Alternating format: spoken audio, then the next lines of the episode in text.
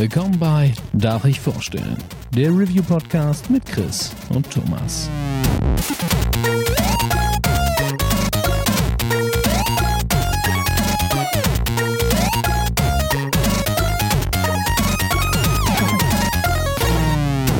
Darf ich vorstellen? Hallo und herzlich willkommen zur neuen Ausgabe von Darf ich vorstellen. Mein Name ist Thomas und wie jedes Mal bin ich auch heute nicht allein, denn der Chris ist an meiner Seite.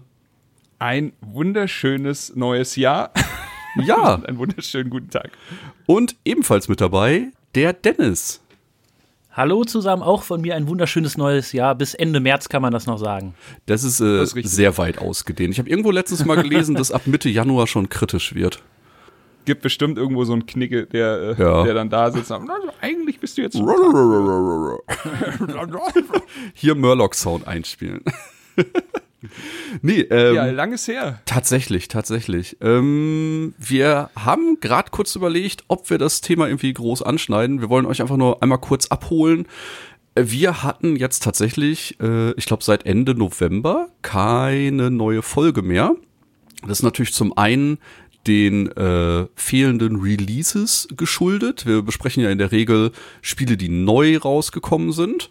Ähm, und ja, wie soll ich das am besten sagen? Da war tatsächlich nicht viel Futter, äh, auf das wir uns hätten stürzen können.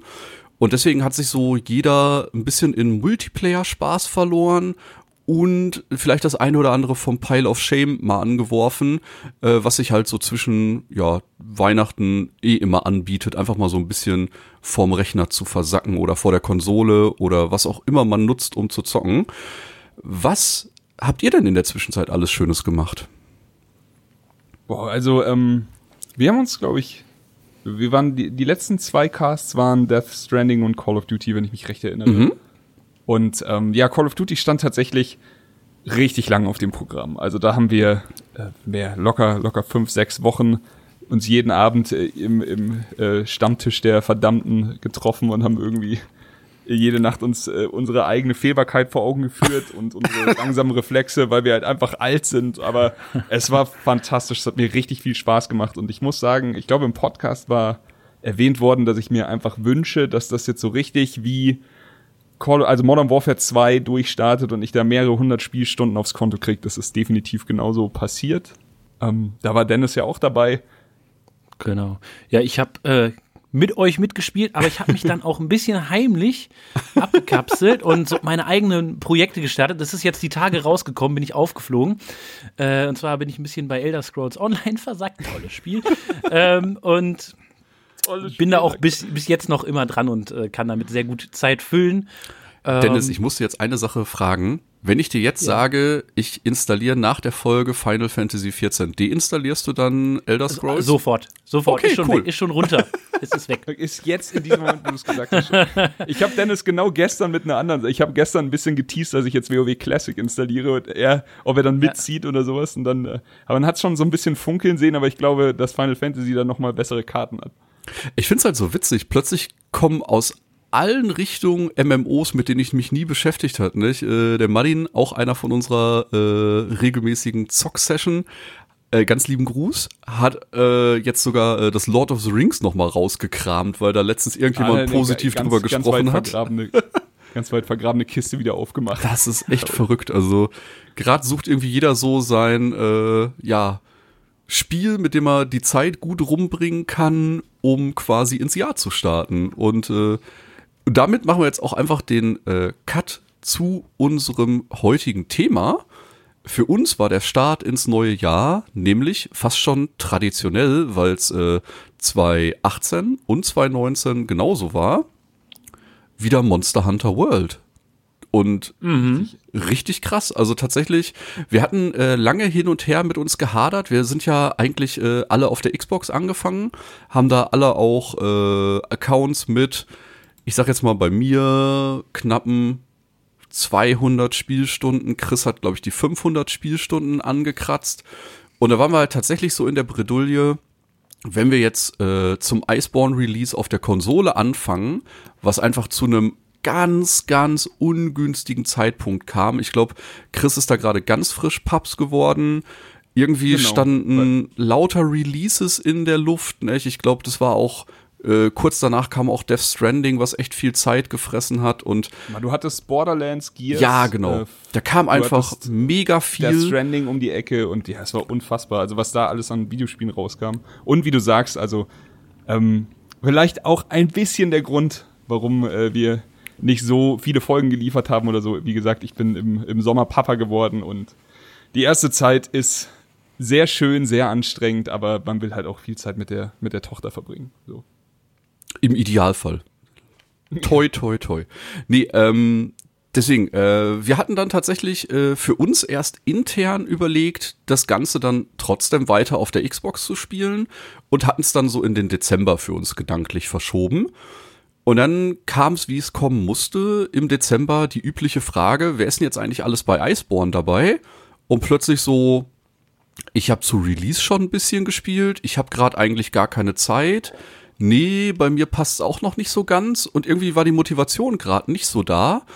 Und dann hatten wir halt, ja, eben durch das, was Chris schon gesagt hatte, durch diese allabendliche Call of Duty Runde, die wir hatten, kam plötzlich so auf, dass von den gefühlt zehn Leuten, mit denen wir jeden Abend äh, gezockt haben, äh, so sieben Leute gesagt haben, ja, also ich hab Iceborne eh auf dem PC und Anfang Januar released das ja da und das hat schon ein paar Vorteile, was so Ladezeiten angeht oder noch, Performance-Probleme. Wie wir beide drüber geredet hatten und dann, äh, weil eigentlich war es ja wirklich so, dass wir gesagt ja, okay, scheiß drauf, Konsole, Konsole, aber ähm, wir hatten es damals bei Destiny 2 gemerkt, dass du halt einfach, auch wenn du sehr viel Liebe für einen Titel auf einer anderen Plattform hast und äh, Gott weiß, ich habe auch auf der Xbox sehr viel Spaß ähm, und natürlich auch auf der Playstation. auf jeden Fall, ähm, wenn du dann den, diesen Switch machst, dann du merkst schon jedes kleinste Detail der Verbesserung extrem krass und bei Destiny habe ich es damals gemerkt, wie heftig sowas sein kann. Und jetzt äh, bei Monster Hunter muss ich leider sagen, ähm, es ist wirklich n, schon noch mal ein Unterschied, wie Mini-Tag und Mini-Nacht. Ich will es jetzt freundlich formulieren, aber es ist halt einfach krass. Du Ja. hast Ladezeiten, die sich fast um das fünf- bis zehnfache verkürzen. Du hast, ähm, die Grafik ist natürlich besser, aber darum geht's nicht. Du hast eine Framerate, die nicht bei irgendwie kämpft, 45 Frames zu erreichen, sondern halt mal easy ihr butterweiche 100 bis 120 hinlegt und ich kann es auf einem Ultra-Wide-Screen spielen, was halt auch noch mal mehr für Atmosphäre sorgt als das übliche 16 zu 9. Also auch ohne, dass es jetzt eben eine, eine große Gang war, die, die uns den, den Umzug auch noch ein bisschen erleichtert hat. Das ist schon verflucht Und, geil. und ich muss noch mal sagen, die Ladezeiten, selbst auf meiner alten Mühle, äh, ist es einfach unfassbar. Ich konnte mir ein komplett neues Hobby zulegen, eine, durch die Zeit, die ich jetzt gespart habe. Ähm, also das macht sich bemerkbar. Ist, und das ist nur, nur das Schmankerl wirklich, ist, du kannst dir noch HD-Texturen runterladen und solche Geschichten. Also Richtig. Ähm, ja, aber das, das macht, das machte den Umzug etwas leichter, aber wie Thomas auch schon angesprochen hat, jeder von uns hatte da schon ordentliches Gepäck auf der Xbox und das kann man nicht mitnehmen. Es ist sehr schade, Monster Hunter hat weder Cross-Save noch Cross-Play. So, also Crossplay wäre natürlich fantastisch, weil da müsste man überhaupt nicht nachdenken, auf welcher Plattform man ist. Jeder nimmt die, die ihm besser gefällt und dann spielt man mit allen Leuten, die, die eben Bock auf das Spiel haben. So leicht ist es hier jetzt leider nicht. Ähm, du, du lässt halt sehr viel zurück. Und Monster Hunter ist eines von diesen Spielen, wo du, wo es wirklich schmerzt, wo dein Herz wirklich blutet. Du lässt nicht nur deine Ausrüstung, deine Waffen zurück, sondern eben auch den kompletten Quest-Fortschritt, wa- was jetzt zum Beispiel Sachen sind wie Zutaten für die Köche oder eben deine ganzen Edelsteine, die du in deine Rüstung sockelst, womit du dann halt einfach so wirklich äh, sehr vielseitige Builds machen kannst und sowas. Du fängst halt wirklich in jeder Hinsicht wieder bei Null an. Alles, was du gefarmt hast, bleibt auf der alten Plattform. Ja, das ist, äh, ich habe, es gibt natürlich eine Möglichkeit, sich das alles rüberzuholen. Ich habe es, ja. ist ein bisschen kompliziert, glaube ich. Ich habe es gar nicht erst versucht. Ähm, ich habe aber sehr davon profitiert, dass sich äh, Capcom gedacht hat, wir machen es den äh, Leuten ein bisschen leichter, die jetzt nochmal dann vielleicht auf dem PC neu anfangen oder auch sonst irgendwo und äh, geben den Leuten direkt so ein Rüstungsset mit. Ne, das, also Iceborne ist ein Add-on äh, für das normale Spiel, das richtet sich aber an Spieler, die das Grundspiel durchhaben. So, und dann habe ich gedacht, ja, da muss ich jetzt auf dem PC mir wieder alles zusammenfarmen. Aber netterweise kriegt man ein Rüstungsset, womit man dann auch die ersten Quests und so ganz gut bestreiten kann und relativ schnell wieder reinkommt. Und dann habe ich auch schnell wieder vergessen, was ich alles Tolles schon auf den anderen Konsolen gesammelt habe. Und dann ging's irgendwie. Das stimmt, diese, ähm, also Dennis spricht von den Defender-Waffen und Defender-Rüstungsset. Ähm, das ist eine smarte Mechanik, einfach als klar war, dass Iceborne nicht, also da, dass man für Iceborne auf jeden Fall das Grundspiel beenden musste, bis zum Endgegner spielen. Mhm. Ähm, da haben sie halt eben schon ein, zwei Monate vorher, glaube ich, diese, also diese Sachen rausgetan. Die Waffen hat man von Anfang an, die, jedenfalls die Grundversion, und muss sie dann so zwei, dreimal upgraden, was man aber mit einem Material macht meistens und das kriegt man im Laufe der, also das sind storyrelevante Bosse, die man sowieso legen muss, um voranzuschreiten und dann hast du das Teil sowieso. Also es ist nicht so, dass du irgendwie dafür farmen musst, nur wenn du mehrere Waffen upgradest und die Rüstung hast du auch von Anfang an und die musst du nicht mal upgraden. Also du hast quasi immer, immer und überall besten Slot-Sachen, ohne dich groß anzustrengen fürs Grundspiel. Genau. Und äh, ja, wo du gerade gesagt hast, von Story, von Story-relevanten Gedöns gesprochen hast. Ich will mal ganz kurz äh, sagen, was Iceborne ist, worum es geht. Und zwar, ja. also, es verwundert wenig wahrscheinlich, äh, wenn ich sage, ja, es geht in ein verschneites Gebiet.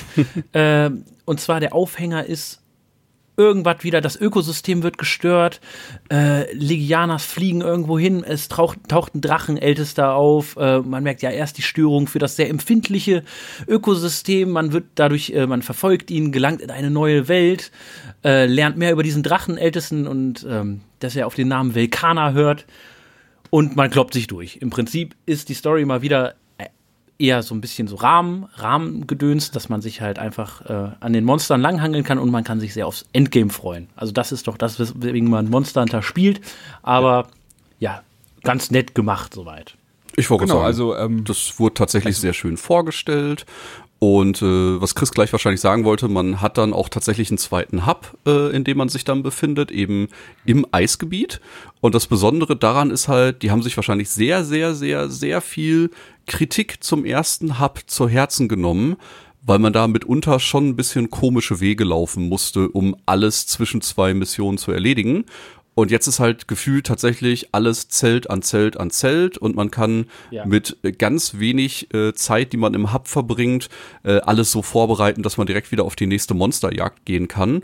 Und das haben sie einfach wunderschön gemacht. Die haben es auch wieder sehr detailliert gemacht. Es gibt im neuen Gebiet einen kompletten neuen Katzenkoch, der einem wieder wundervolle ja. Gerichte zubereitet. Und die sehen halt immer so aus, da läuft einem einfach das Wasser im Mund zusammen.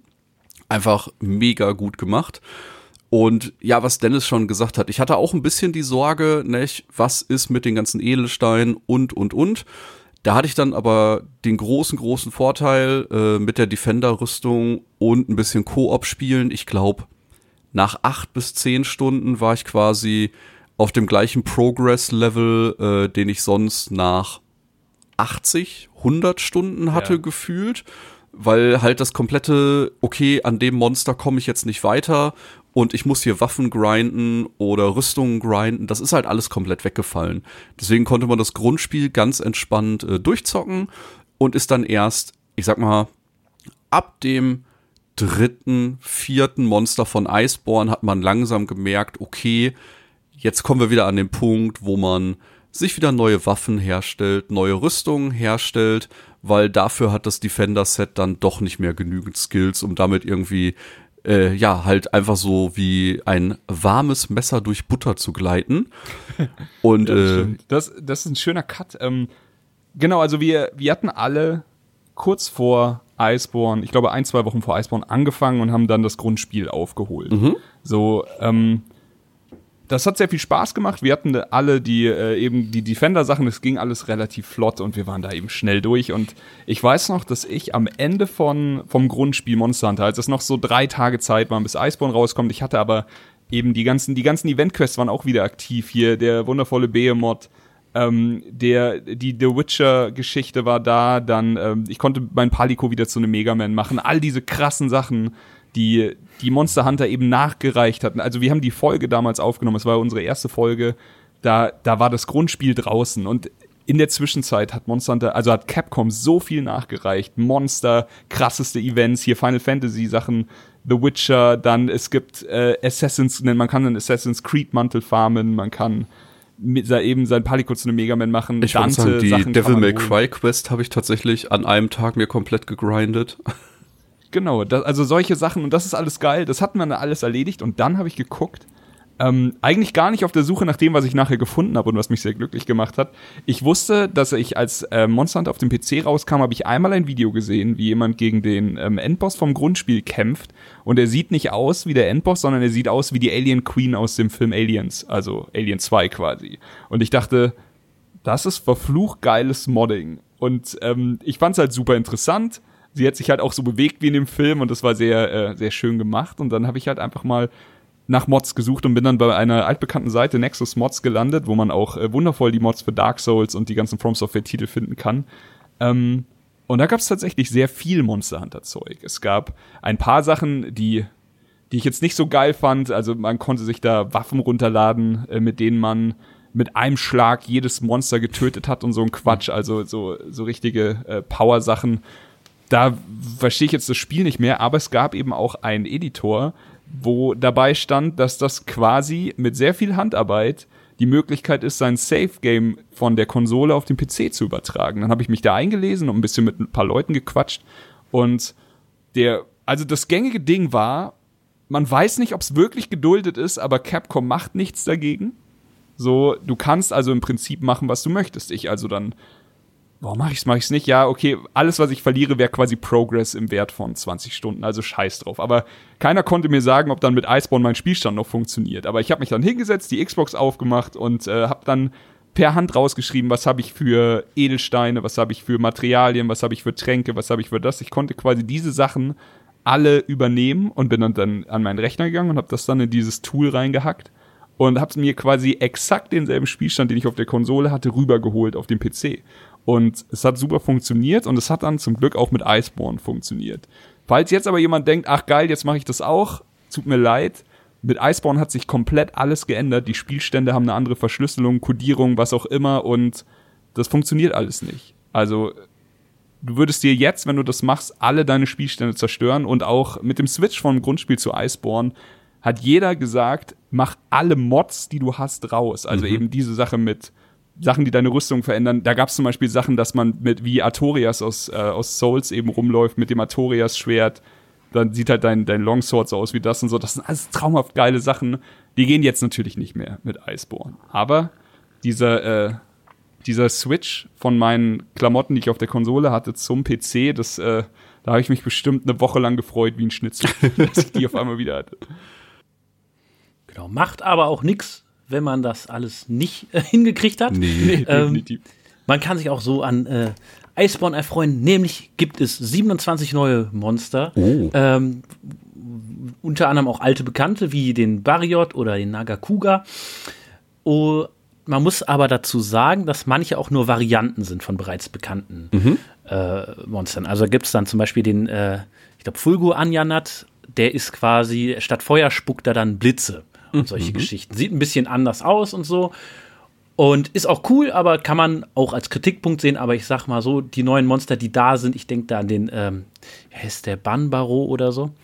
Ja, der Hirsch, der äh, mit, mit Steinen und Baumstämmen auf einen wirft. Das ist schon, ist schon alles sehr schön und äh, auch die Raureifweite, also wirklich eine äh, Schneelandschaft, ist, ist durchaus mal e- etwas Neues und äh, schön anzusehen.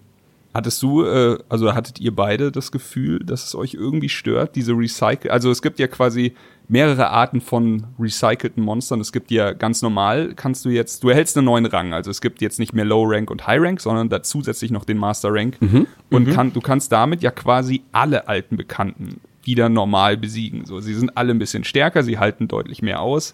Und aber hat euch das gestört, das als recycelt zu sehen oder eben jetzt, wie, wie du schon gesagt hast, den, der Anjanat verwandelt sich in den Fulgur Anjanat und kann ein bisschen Elektrizität machen oder sowas, also diese leicht abgewandelten Sachen.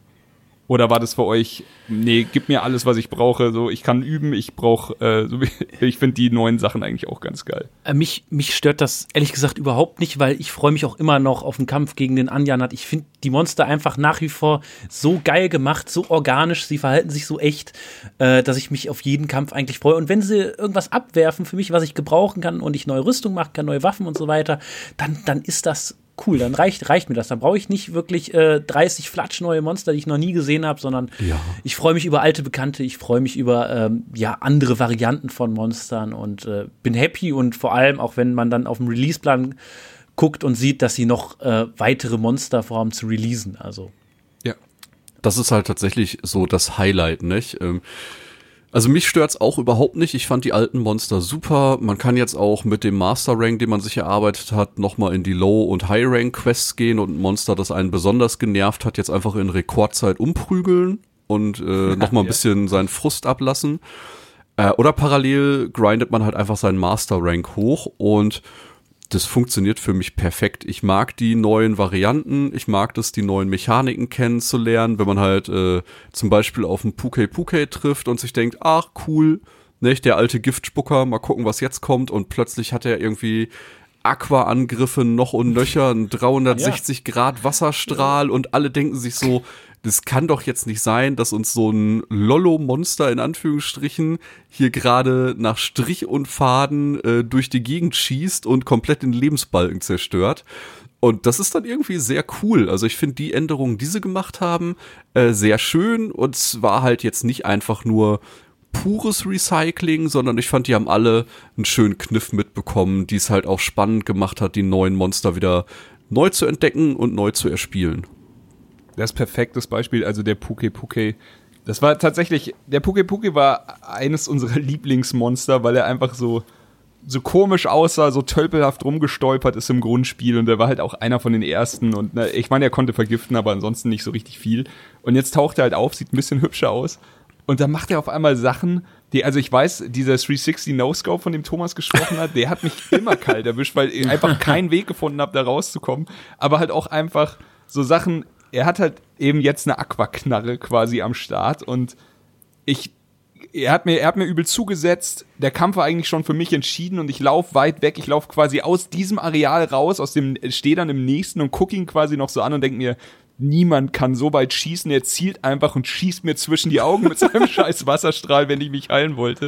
Und ich war so, okay, okay, den gebe ich dir. Es war, war ein guter Kill, aber ja, und auf einmal war halt einfach alles, was du dachtest zu kennen, war halt wieder entweder gefährlicher oder zumindest auch ein bisschen nerviger. Also hier der Palumo, der auf einmal ähm, Schlafgas Boah. raushaut und die ganze Zeit alle einschlafen lässt, die nicht aufpassen. Das ist auch fantastisch. Er ist so viel gefährlicher geworden. Er ist halt immer noch sehr viel Zeit in der Luft, aber er ist halt jetzt einfach so viel anstrengender. Es war äh, ein Heidenspaß, gegen den zu kämpfen.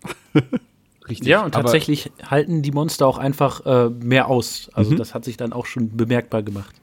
Genau, aber äh, hier, wir werden hier nicht nur mit neuen Monstern konfrontiert, die uns das Leben schwerer machen, sondern Iceborne bringt dann auch ein paar wundervolle neue Mechaniken und ähm, Movesets. Also nur, nur kurz erwähnt, also die ganzen gängigen Waffen, die man im Grundspiel hatte, kann man natürlich behalten, weiter aufwerten oder sich eben aus den neuen Monstern neu schnitzen. Und jede Waffe hat mindestens ein neues, äh, einen neuen Move bekommen zum Moveset dazu. Plus, es gibt eben diese geile Grappling-Mechanik jetzt, wo man sich, also eben Thomas sagte gerade, der, der Typ ist, der, der Kollege ist die ganze Zeit in der Luft.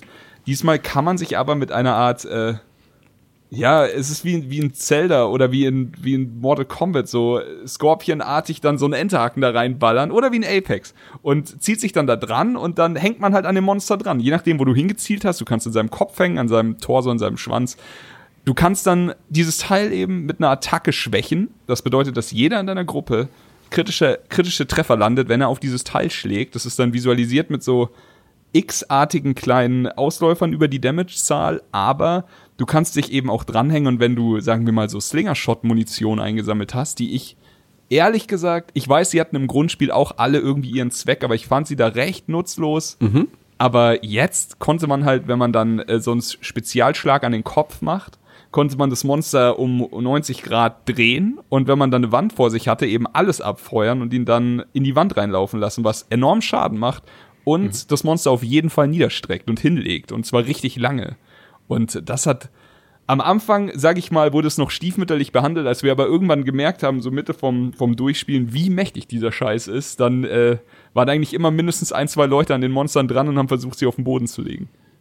Ja, genau. Und es krempelt eigentlich das äh, Spielerlebnis schon um. Also die Kämpfe verlaufen anders, wenn man es nutzt. Und äh, du kannst dem Monster halt so richtig einen mitgeben. Es ist nicht so, dass das super leicht werden. Ne? Du musst das Monster auch erstmal so kontrollieren können, dass es wirklich in eine Richtung von der Wand guckt und dann dagegen läuft. Ähm, aber es ist schon so, dass man viel mehr zusammenspielen kann, kombinieren kann. Zum Beispiel, wenn ich Schwerter habe, dann hänge ich mich irgendwo bei dem Monster an, an, ans Bein oder so, hau drauf und dann fallen halt, äh, fällt halt Slingershot-Munition ab, die andere wiederum aufnehmen können. Dann können sie sich an den Kopf hängen, den gegen die Wand laufen lassen. Und man spielt schon deutlich anders, aber das Gefühl ist eigentlich immer noch gleich. Also man geht mit der gleichen Euphorie aus dem Kampf raus. Es fühlt sich genauso an, eigentlich genauso wuchtig, aber es ist halt schon, es hat halt eine ganz neue Komponente reingebracht. Ähm, ich wollte nur sagen, es ist halt wirklich, es ist eine neue Taktikebene, aber es ist halt auch irgendwie, ich weiß nicht, man, es macht mehr Spaß, es ist mehr Dynamik in den Kämpfen, dadurch, dass man halt nicht nur den Monstern hinterherläuft, sondern sich auch grabben kann. Aber es bringt so viel mehr Strategie auch rein. So fightet man jetzt neben der Wand, dann hat's der, der Kumpel eben leichter. Und Dennis, wie, wie gesagt, Dennis mit den Doppelklingen springt dran, macht seinen Special Move, er schneidet ein Teil raus, also Sachen, die ich dann verwenden kann mit meinem Großschwert. Und ich kann eben schlecht Sachen rausschneiden. Was ich aber machen kann, ist dann eben sehr viel Damage machen, während ich ihn dann in die Wand laufen lasse und so und so. Äh, ist eine schöne Synergie ergeben sich da. Ich finde, man sieht, äh, wenn man dann gerade mit Randoms spielt, äh, muss man sagen, auch wenn ihr irgendwie die Sorge habt, dass ihr alleine seid, man kann fast jedes Monster ganz bequem mit Leuten im Internet äh, zusammen bekämpfen.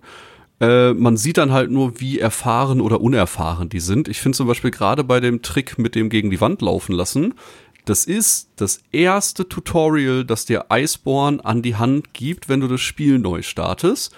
Und du siehst einfach, ob sich das jemand angeschaut hat oder ob sich das jemand nicht angeschaut hat. Weil im Tutorial, quasi im Hallo bei Iceborne, das ist die neue Waffe, wird direkt erklärt, wie die Mechaniken funktionieren, wie man jemanden gegen eine Wand laufen lassen kann. Und ja, man sieht dann häufig, dass die Leute die Tutorials scheinbar einfach nur geskippt haben. ja. Oder naja, andere Probleme mit dem das Spiel haben. Das Tutorial liegt halt nicht auf dem, auf dem Weg des direkten Durchspielens. Genau. Und ich schätze, den sind manche Leute einfach straight gegangen.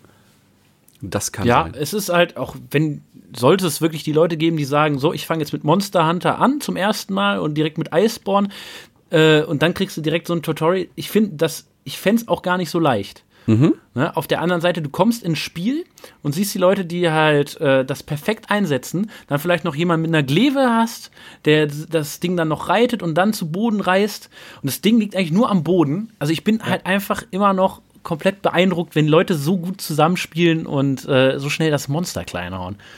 Ja, es ist halt dann auch wirklich, also auch im Voice-Chat und sowas, was dann, das wird ja dann quasi schon wie so eine Kür. Also wenn dann einer ist auf dem Monster drauf, also hat's gemountet, das gab's im Grundspiel schon, gibt's jetzt immer noch und ähm, die anderen Leute hören dann auf, Damage zu machen, fangen an, ihre Waffen vorzubereiten, schmeißen sich eventuell eine Pot ein. Und irgendwann sagt der Typ, der es gemountet hat, so jetzt 3, 2, 1 und jetzt liegt's am Boden, alle springen hin, zack. Das Monster steht wieder auf, eine springt an den Kopf, lässt es instant wieder in die Wand laufen. Und dann ähm, haben wir jetzt auch, also ich würde nicht sagen, dass wir schlecht waren im alten Monster Hunter, aber ich finde, das, was wir jetzt abliefern. In Iceborne ist halt nochmal vielleicht eine Spur oben drauf. Auch sehr, jeder, jeder von uns hat mehrere Fallen dabei, auch zum Nachcraften. Ja. Wir setzen die Fallen offensiv ein. Du, du schmeißt sie dann halt einfach unter das Monster, steht wieder auf, fällt instant in eine Falle. So klar fängst du es jetzt nicht, aber du hast halt locker 10, 20 Sekunden Zeit, Damage zu machen und das ist jetzt der Punkt, auf den ich hinaus will. Du brauchst es jetzt auch. Du musst jetzt auch so spielen, denn A, wirft dir Monster Hunter vor allem im Endgame Sachen entgegen, die sonst kaum zu stemmen sind ohne einen Full Support Heiler.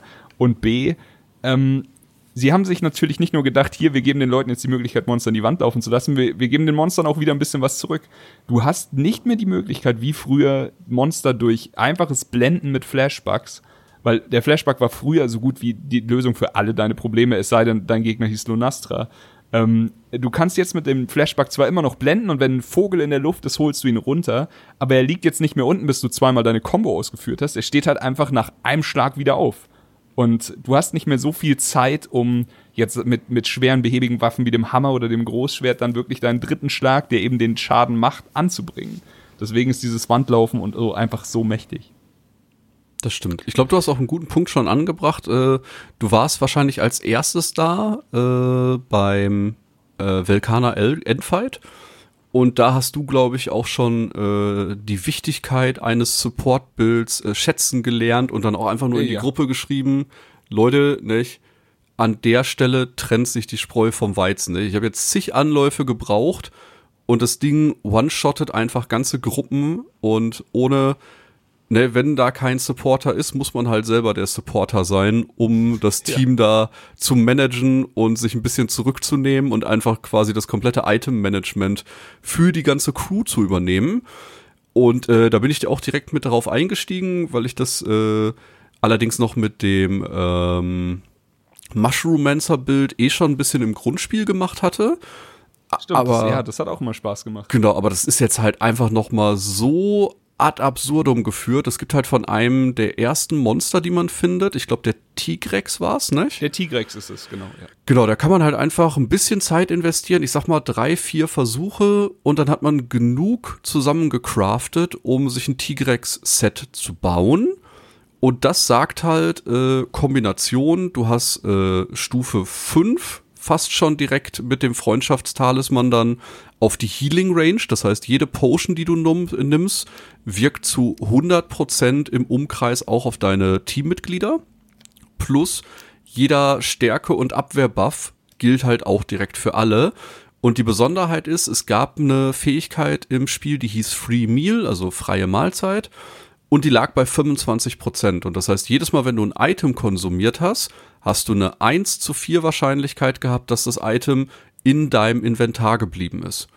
Und das Tigrex-Set sagt halt, wenn du drei Teile davon equipped hast, erhöht sich dieser Multiplikator auf bis zu 75 Prozent. Und du hast einfach bei jedem scheiß Item, das du nimmst, eine 75 Prozent Chance, dass das danach in deinem Inventar bleibt. Und das war halt letzte Mal noch so ein, ja, übertrieben gesagt, Pain in the Ass Support zu spielen, weil du hast halt Items durchgeballert in den Endkämpfen ohne Ende. Du hast Tränke durchgehauen. Wie gesagt, wir hatten dann den Mushroom-Mancer noch genommen, damit man zusätzlich noch Pilze zur Heilung werfen kann und alles Mögliche. Und jetzt ist es halt so, selbst gegen starke Monster muss man vielleicht zwischendurch einmal zurück zur Truhe, um irgendwie seinen äh, Bestand ein bisschen aufzufüllen. Also der Bild ist echt saustark dafür, dass man den so früh im Spiel bekommen kann. Genau, du kriegst ihn so früh und äh, ja genau, also ich kann nicht, ich kann nur nochmal wiederholen, er ist unfassbar stark und er dafür, dass es, das ist so ein Bild, also Thomas sagt schon, du kriegst ihn früh im Spiel. Ich sag jetzt mal so 20% von Iceborne ist durch, da hast du den Tigrex gesehen von der Storyline und dann baust du dir das Ding. Es ist nicht schwer, du brauchst drei Teile davon. Und äh, dann guckst du halt vielleicht nur, dass du eben Wide Range äh, am Start hast, aber im Endeffekt einfach nur mit deiner Gang reden und sagen, bitte, bitte lass die Tränke, die in der Box sind, diese, also jedes Mal, wenn man startet, hat man eine Box, da sind äh, für jeden vier Tränke drin, drei Rationen quasi, also so ein bisschen Fleisch und eventuell noch so äh, Hot Drinks oder sowas. Einfach liegen lassen, die nehme ich als Supporter dann und dann geht's los. Und im Endeffekt ist deine einzige Aufgabe, du kannst schon Damage machen, aber du solltest halt eventuell darauf achten, dass du nicht derjenige bist, der stirbt, denn dich halt keiner, du bist der Heiler und die anderen, die werden sich schon drum kümmern, dass das Monster äh, krepiert. Ja. Aber du, du denkst nicht mehr drüber nach. So, es tut nicht mehr bei jedem Trank weh.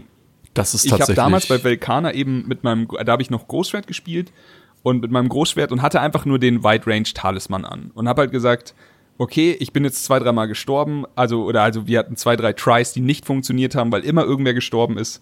Und das hat mich genervt. Und dann habe ich halt angefangen zu heilen und Schaden zu machen. Das hat gut funktioniert. Ich bin komplett so durchs Spiel gekommen. Aber es ist halt, ich habe halt über 80 Tränke pro Try verbraucht. Über 80 von den großen Pots. Ich bin andauernd, habe ich dann geschrieben, so, bin gleich wieder da, zurück zum Zelt, hab mir neue Pots geholt, wieder vor und ey, mach, mach das mal ein paar Mal so. So viele Tränke hat keiner, dass ihm das nicht wehtut. Ja. Aber jetzt kommen wir genau zu der Sache mit diesem, mit diesem Set. Das ist schon fast lächerlich. Gut und lächerlich einfach, aber es macht.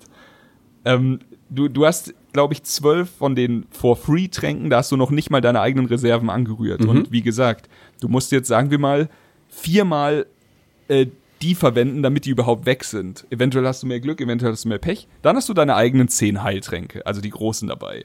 Und wenn du es auch noch schaffst, die zu verbrauchen, was sehr unwahrscheinlich ist, dann kannst du dir instant ja auch noch welche craften. Und du warst dann, dann hast du noch mal zehn und du warst immer noch nicht wieder zurück beim Zelt. Also, wenn du irgendwann mal zurück zum Zelt gehst, ist die Wahrscheinlichkeit recht hoch, dass die Zeit vorher abläuft, bevor das passiert. Aber ähm, dann kommen halt dann irgendwann so absurde Zahlen raus, wie ich glaube bei, bei irgendeinem Velkaner-Fight dann einfach, dass du 300 Mal deine eigenen Leute geheilt hast oder so, aber niemand ist gestorben und, und äh, alle haben das Ding überlebt und das ist herrlich. Ey, vor allem die Leute freuen sich auch einen Arsch ab. Sorry, wenn ich da noch kurz reingrätsche. Ne? Ich hatte das beim mhm. äh, Valhazak-Fight, da bin ich dann einfach äh, mit einer Random-Gruppe rein, weil keiner online war.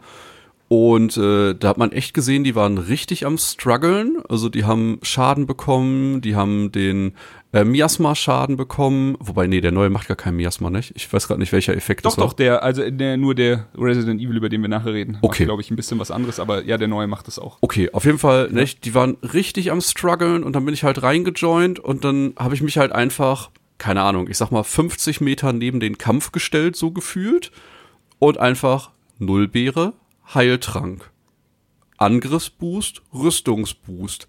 Und in dem Moment genau. hast du gesehen, bei den Leuten hat es direkt Klick gemacht und die wussten, okay, ich brauche mich um Heilung nicht mehr kümmern. Der bleibt jetzt da stehen und sobald auch nur irgendwo ein Chunk von der Health weg ist, nimmt er einen kleinen, einen großen oder den Trank aus der Kiste und die Leute spielen dann auch ganz anders. Nicht? Die sind halt dann mega aggressiv, weil die müssen natürlich den Schaden vom vierten Spieler mit reinpacken. Aber dafür haben die halt auch fast keine Downtime mehr, weil man halt ständig das komplette Item-Management für die ganze Truppe übernimmt. Und das ist halt ich schon irgendwie gesehen, sehr witzig. Die, die haben nicht mal mehr ihre Waffen weggesteckt. Die, die haben gecheckt, was passiert, mhm. dass sie quasi so gut wie unsterblich sind. Also das Einzige, was die Leute töten kann, ist ein One-Shot. Genau. es gibt je nach Rüstung, du weißt ja auch nicht beim Durchspielen, hat jetzt noch keiner die krasse Endgame-Rüstung. Mir sind auch Leute begegnet, wir haben äh, den Black Diablos gemacht, der gräbt sich in den Boden ein, kommt irgendwann unterm Spieler hoch. Und wenn er instant tot ist, dann kannst du auch mit dem besten Support-Set nichts machen. Ja. Du kannst nicht pre-healen oder sowas. Aber wenn sie einfach nur auf 10% sind und du weißt es und du kennst das Moveset vom Monster und du hast dir die, die Entfernung und die Zeit, dir das anzugucken, so, du weißt, jetzt macht er gleich den Swipe, wahrscheinlich werden zwei getroffen, dann schmeißt du schon mal einen Pot rein und während sie den Schaden schon kriegen, läuft die Zeit, also die Leiste gleich wieder in die andere Richtung und die, die also der, das wird nicht mal angezeigt, wie viel Schaden die eigentlich bekommen haben. Und das ist einfach fantastisch. Saustark. Ich muss sagen, es äh, geht aber auch wirklich eine gewisse Gefahr damit einher, weil ich wurde sehr von euch beiden verwöhnt und auch von Jens mit seinem, seinem Horn. Liebe Grüße. Und dann gehst du in eine andere Random-Gruppe und es fühlt sich halt so an, wie als würdest du äh, beispielsweise in WoW in eine Instanz gehen und dein einziger Heiler ist ein Vergeltungspaladin. Oder irgendwie so ungefähr. Ne? Und das rechne ich, ich halt auch Iceborne. Äh, das, der einzige Heiler ist im Endeffekt ein Damage-Dealer. Okay. Oder sowas, also. Genau, Entschuldigung. Ähm, und ich, ich rechne das Iceborne sehr hoch an, dass es halt gefühlt ein bisschen die Spielerschaft dazu zwingt, so wirklich wie wirklich in einem Online-Rollenspiel Klassen so halbwegs anzunehmen, dass er ja. sagt, ja, der Chris ist jetzt halt Heiler. So, und der, und der heilt auch wirklich. Und ich, ich bin wirklich äh, hinten übergefallen, als ich gemerkt habe, okay, der, der heilt mich die ganze Zeit. Ich muss eigentlich, ich muss meine Tränke nicht nehmen. Der steht da und heilt. Und äh, das finde ich fantastisch, weil es ist eben, wie ihr sagt, wenn man mit zwei Schwertern oder was auch immer da rumschnetzen kann, einfach nicht aufhört, vielleicht dann noch einen Ausdauerbuff durchs Horn hat oder so, dann ist das wirklich ein ganz neuer Rausch. Ja. ja, das stimmt schon. Chris hat es gerade auch so schön gesagt, nicht? Äh, mit den, ich sag mal, äh, zehn aus der Kiste, zehn selbst mitgebrachteten und noch zehn gecrafteten. Wir haben es ja beim Mushroom Mancer auch dann noch gemacht. Da hat man vorher halt gesagt, kann bitte jeder zehn Pilze mitnehmen und mir dann in den Pausen, wo das Monster das Areal wechselt, äh, blaue Pilze zur Heilung oder sonst was mit rübergeben.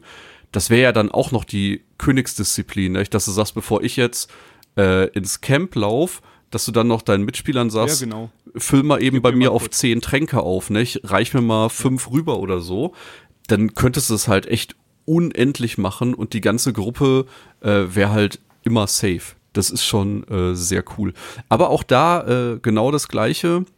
Ich hatte halt auch äh, den großen, großen Vorteil, dass ich viel mit Chris, viel mit André gespielt habe, die alle schon leveltechnisch über mir waren. Ähm, dass entweder ich den Supporter gespielt habe, das heißt, bei den Kämpfen, wo ich eigentlich noch krass unterlevelt gewesen wäre, in Anführungsstrichen, ja. oder noch nicht genug gegrindet hätte, um eigentlich eine bessere Rüstung als das Tigrex-Set zu haben oder vielleicht schon meine Waffe eine Stufe höher zu haben, da bin ich dann halt, äh, ne, das ist fast wie Monster Hunter mit Stützrädern spielen, nicht? Also man hat halt einfach äh, so die Sicherheit, dass man, wenn man nicht gerade gewone-shottet wird, ohne Probleme durch fast alle Kämpfe durchläuft. Ähm, das holt einen dann aber ein bisschen ein. Bei mir waren es tatsächlich die ersten Velkaner-Begegnungen, wo man dann tatsächlich Ja. Solo spielen musste.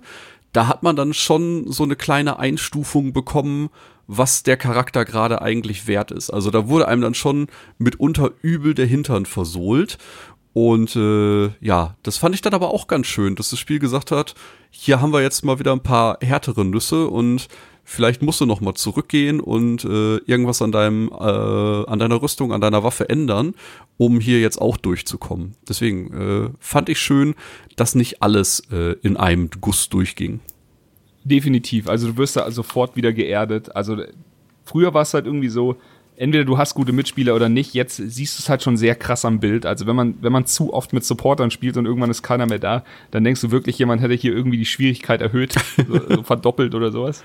Aber gerade das, muss ich sagen, macht mir echt viel Spaß. Also wie du gesagt hast, als wir unterwegs waren dann und ich äh, war ein bisschen weiter gelevelt schon und ich habe dann die Heilung übernommen und ähm, drei Leute dabei gehabt, die eben gerade so am unteren Levelrand von Iceborne kratzen. Da hast du schon gemerkt, das wird schon fast knapp mit 45 Minuten Fight. Und dann haben wir einfach gesagt, pass auf, also Thomas so, ey, ich, ich, ich besorg mir das Tigrex-Set, spiel du Großschwert. Dann haben wir quasi den Switch gemacht. Mein Großschwert hatte ich gerade irgendwie in, in Richtung Endgame gelevelt, also das hat Schaden jenseits von Gut und Böse gemacht. Und wir hatten quasi dieselbe Konstellation, nur smarter aufgeteilt und auf einmal waren die Kämpfe halt wieder in 15 Minuten oder in 10, Min- äh, 20 Minuten umge, umgesetzt. Und das war einfach, also es ist, man kann nicht oft genug sagen, es ist sehr leicht, sich diesen Supportbild zu machen. Wenn ihr in der Gruppe spielt, überredet irgendeinen oder macht selber. Aber ein so ein Supporter verändert einfach alles.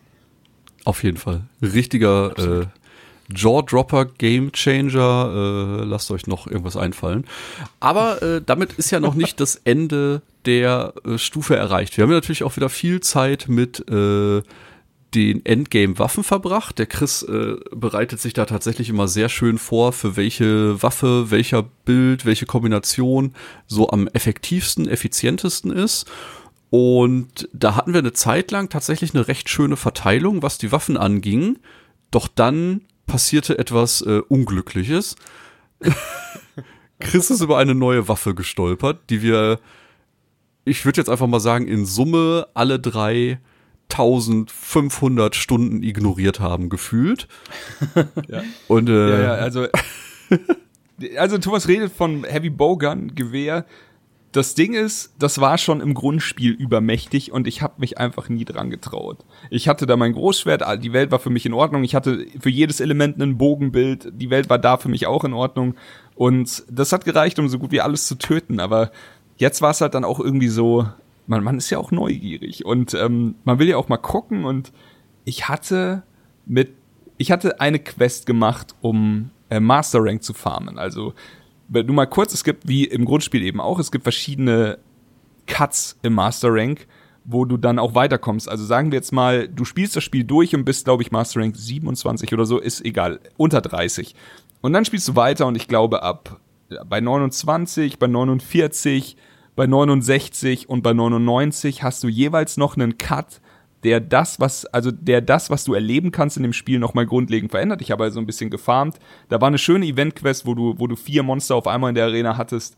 Riesensauerei, Riesenspaß gemacht, aber irgendwann habe ich gemerkt, okay, normal brauchen wir 15 Minuten, wir haben gerade für die Quest 5 gebraucht. Was war anders? Ich guck und, und zwei oder drei von den Mitspielern von mir hatten dieselbe Waffe und denselben Bild. Ich so, hm. Na, dann gucken wir doch mal. Und es war eben so ein Heavy Bowgun Gewehr. Und dann haben wir angefangen, ein bisschen rumzuspinnen, ein bisschen rumzuexperimentieren und haben uns so ein Bild geholt. Und heilige, verdammte Scheiße ist, also, weil wenn der Supportbild das krasseste ist, um deine Gruppe zu supporten, dann ist diese Heavy Bowgun einfach das krasseste, um überhaupt Schaden zu machen, aber eben auch, und das ist vielleicht das Absurdeste an der Sache, es ist nicht nur die beste Waffe, um Schaden zu machen, es ist für mich auch, von allem, was ich gespielt habe, die beste Waffe, um Schaden zu vermeiden. Und jetzt ist es scheißegal, ob ein Supporter da ist. Ich gehe einfach überhaupt nicht mehr drauf. Jede Attacke von jedem scheiß Gegner in dem Spiel, bis jetzt gerade, ich glaube, Rajang, ähm, der jetzt mit dem letzten Patch auf den PC kam, ist der einzige, der, der eine Attacke gemacht hat, die ich nicht wirklich blocken konnte. Und das ist einfach absurd. Habt ihr beide euch irgendwann mal diese Waffen angeguckt oder noch gar keine Erfahrung damit gemacht?